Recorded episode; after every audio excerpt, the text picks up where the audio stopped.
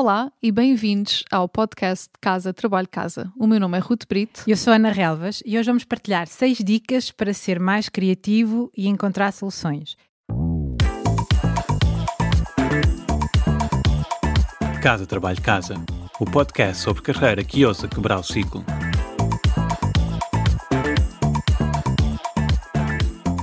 E estas são algumas das competências mais importantes para o mercado de trabalho em 2020: resolução de problemas e criatividade.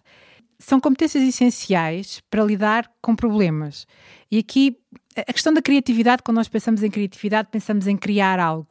Uh, que é, a relação que a maior parte das pessoas faz. Mas nós não estamos só a pensar em criar algo, estamos a pensar em resolver problemas e para isso precisamos muitas vezes ser criativos. Por exemplo, nós usamos estas competências para encontrar soluções para resolvermos problemas técnicos ou no dia a dia, e, e, aqui até podem ser coisas, e voltamos às soft skills que temos falado várias vezes, como é que, por exemplo, nós podemos perder menos tempo, como é que nós podemos dizer não, que são coisas que têm que ver com a gestão de tempo.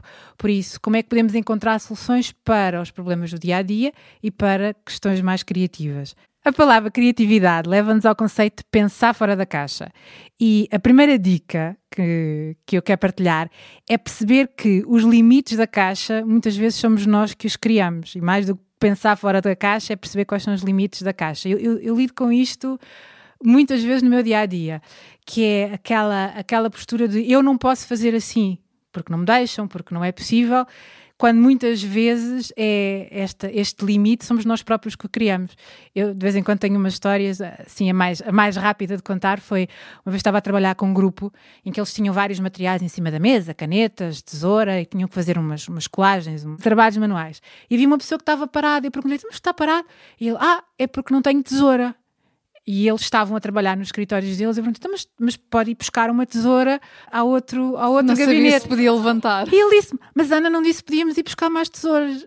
E basicamente eu não disse e ele assumiu, ele fez, ele definiu uh, o limite da caixa do até onde é que podia ir. E muitas vezes o pensar fora da caixa é perceber a caixa sou eu que a estou a criar uhum. e deixa-me cá perceber quais são os limites do eu não posso, eu não devo e identificá-los e, e lidar com eles especificamente.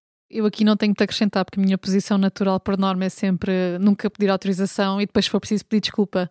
Portanto, eu aqui, eu ter-me levantado e pescar 3, 4 horas seria porque eu não tinha, se fosse preciso. Portanto, eu aqui nestes, nestes exemplos costumo ser mais, um bocadinho mais proativa. É, o pensar fora da caixa é destruir a caixa vamos passar ao ponto número 2. E isto é uma coisa que funciona uh, bastante comigo, porque é se nós não, nós não fizermos isto, passamos a vida a apagar fogos e não vamos encontrar soluções nenhumas. Então, que funciona comigo é bloquear tempo na minha agenda para pensar.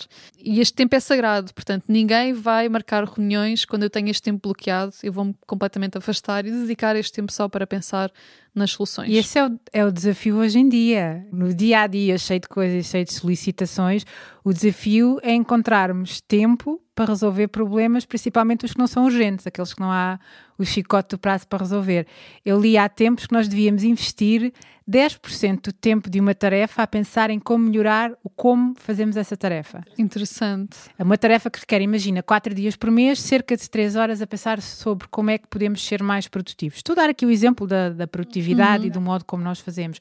Mas, tanto nesta, nesta área da resolução de problemas, que tem que ver com o modo como se trabalha, como, como noutros, é mesmo importante criar tempo para pensar nisso. A questão é que muitas vezes nós vamos criar tempo para pensar nisso e continuamos à frente do nosso computador, com os e-mails a caírem, com as coisas a acontecerem, e isso, por um lado, também nos pode limitar a nossa capacidade de resolvermos o problema, de olharmos para as coisas de outra maneira. Isso leva-nos à, à próxima dica, a dica número 3, e para mim é essencial sair da frente do computador mudar de ambiente. Parece que a mudança de local muda o modo como nós pensamos. E pode ser ir para uma sala de reuniões, pode ser ir para um café, pode ser, não sei, mas é, é mudar o ambiente de modo a que isso mude o nosso modo de, de, pensar e principalmente não disponha no modo de fazer, porque quando estamos à frente do computador, eu estou a falar para quem trabalha muito à frente do computador, estamos sempre muito limitados pela, por tudo o que está a acontecer e acabamos por, pelo nosso pensamento ser quebrado pelas, pelas solicitações. Por isso, a dica número 3 é sair da frente do computador e mudar de ambiente. E eu, quando faço isto, isto leva-nos à dica número 4, gosto, por exemplo, de escrever num quadro branco ou num caderno que se apaga Basicamente, a ideia aqui é, é, escrever, porque os nossos pensamentos fluem melhor quando escrevemos e isso dá-nos uma visão global do problema e ajuda-nos a encontrar soluções. Por isso, eu tenho, às vezes, umas, umas folhas daquelas brancas que são tipo um quadro branco uhum. colado nas paredes, uh, ou sai mesmo do escritório com um caderno, e só isso parece que as soluções começam, começam a aparecer. O, o que nos leva à, à dica número 5, que é que às vezes é preciso dar tempo para que as coisas fermentem internamente. Já te aconteceu, como aconteceu provavelmente a muita gente, as soluções surgirem quando nós não estamos a pensar nelas, não é? Às vezes Trânsito, no, no banho. banho. Exato, é aquele clássico. Faz, devia, devia haver um caderno, não é? Eu pelo menos depois quero escrever um caderno no banho, mas pronto, agora criámos umas, umas imagens mentais.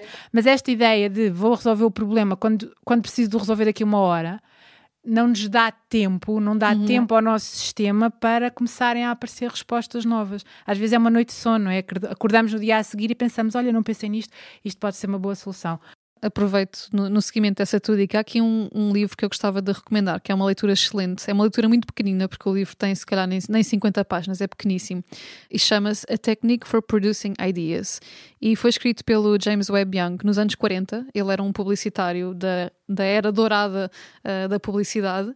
Portanto, aqui estamos a falar de ideias mesmo, de, de, criatividade, no sentido de ter ideias novas. Neste, neste caso eram aplicados à publicidade, mas pode ser aplicado a qualquer coisa. E ele, nesse livro, o que faz aquilo é quase como um reverse engineering de como é que o nosso cérebro gera ideias. Então ele mapeou o processo e chegou a cinco passos eh, muito simples. E nós, tomando consciência daqueles cinco passos, conseguimos replicar e criá-los artificialmente. E agora não, não, não me recordo dos passos exatamente, mas um deles era: portanto, nós fazemos um brainstorm para gerar ideias e fazemos-lo quase até passar um bocadinho um ponto da exaustão, aquele ponto em que já não consigo pensar em mais nada, e ainda insistir um pouquinho mais, mas depois largar. Largar por completo e ir fazer uma coisa que nós gostamos de fazer. Se for, uh, por exemplo, ir ao cinema, dar uma caminhada e deixar completamente de lado o problema no qual estávamos focados.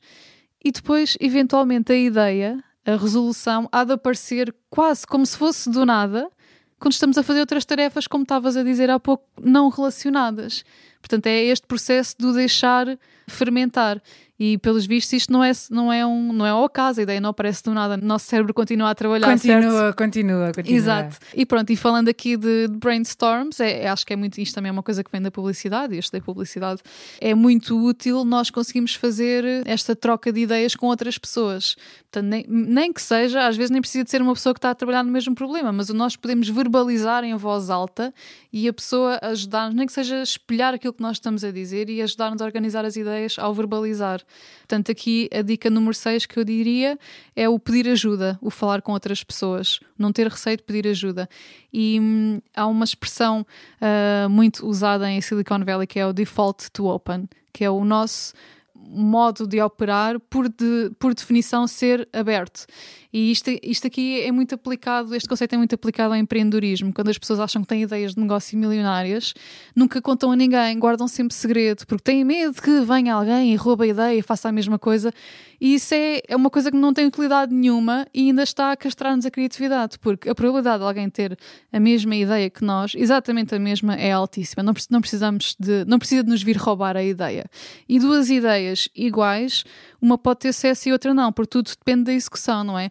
E nós, ao, por definição, sermos abertos e partilharmos as nossas ideias, vamos sempre ter feedback de outras pessoas que a vão ajudar a amadurecer, a enriquecer e evoluir para coisas melhores ou até se for uma ideia terrível, por vezes não, não perdermos tempo com ela. Mas pronto, aqui o conselho é mesmo pedir ajuda, falar com outras pessoas com o máximo possível. Quando pedimos ajuda e falamos com outras pessoas, é quase uma maneira também de organizarmos os nossos pensamentos. Era aquilo que eu estava a falar há bocado, de escrevermos. Portanto, não só temos o, a ajuda, o feedback e, e, muitas vezes uma visão de fora que nos faz olhar para as coisas de maneira diferente, mas também temos essa oportunidade. E eu costumo, eu às vezes dou, dou uma sugestão aos meus clientes quando estão muito bloqueados com um problema que é, que é, é quase fazerem um, um, brainstorming ou falarem com outras pessoas que são elas mesmas. Mas então, deixa-me deixa explicar isto. Que é pensar que conselho dariam a um amigo com o mesmo problema. Que é um bocadinho sair da caixa deste problema é meu e eu vou ter que o resolver. Porque é muito fácil, não sei se já reparaste, dar, resolver o problema dos pois. outros é muito fácil. Exato. Então às vezes pensar assim, ok, se houvesse uma pessoa, um colega, um amigo com este problema, o que é que eu lhe dizia? E para algumas pessoas é muito curioso, desbloqueia uh, o conseguir encontrar uma solução.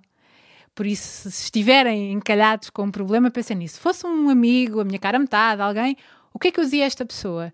E às vezes, só olhar para o problema dessa perspectiva faz com que vemos soluções que não, que não víamos antes.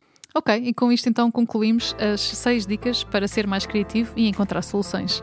Obrigada por ouvirem o podcast de Casa Trabalho Casa e até o próximo episódio.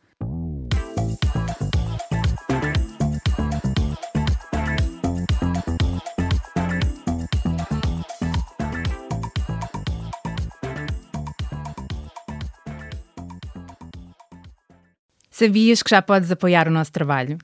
Se és um ouvinte fiel do nosso podcast, convidamos-te a subscrever o Casa Trabalho Casa Premium. Por menos de 5 euros por mês, estás a ajudar-nos a cobrir os custos de produção e a garantir que continuamos a trazer-te conteúdos semana após semana. E para agradecer o teu apoio, preparamos três vantagens exclusivas. Primeiro, ouve o podcast em primeira mão. Já não precisas de esperar por quarta-feira. Para começar a semana motivado, passas a receber os episódios ao domingo à noite. Segundo, o kit Mãos Livres. E o que é isto? Podes ouvir o podcast enquanto fazes outra coisa sem perder nada. Nós enviamos-te a transcrição do episódio e assim não precisas tirar notas. Terceiro, passa à ação. Uma vez por mês, oferecemos um recurso adicional que ajuda a colocar em prática algo que partilhamos no podcast. Pode ser uma folha de exercícios, um áudio de mindfulness com um propósito específico, um template de currículo, etc, etc. Muita coisa.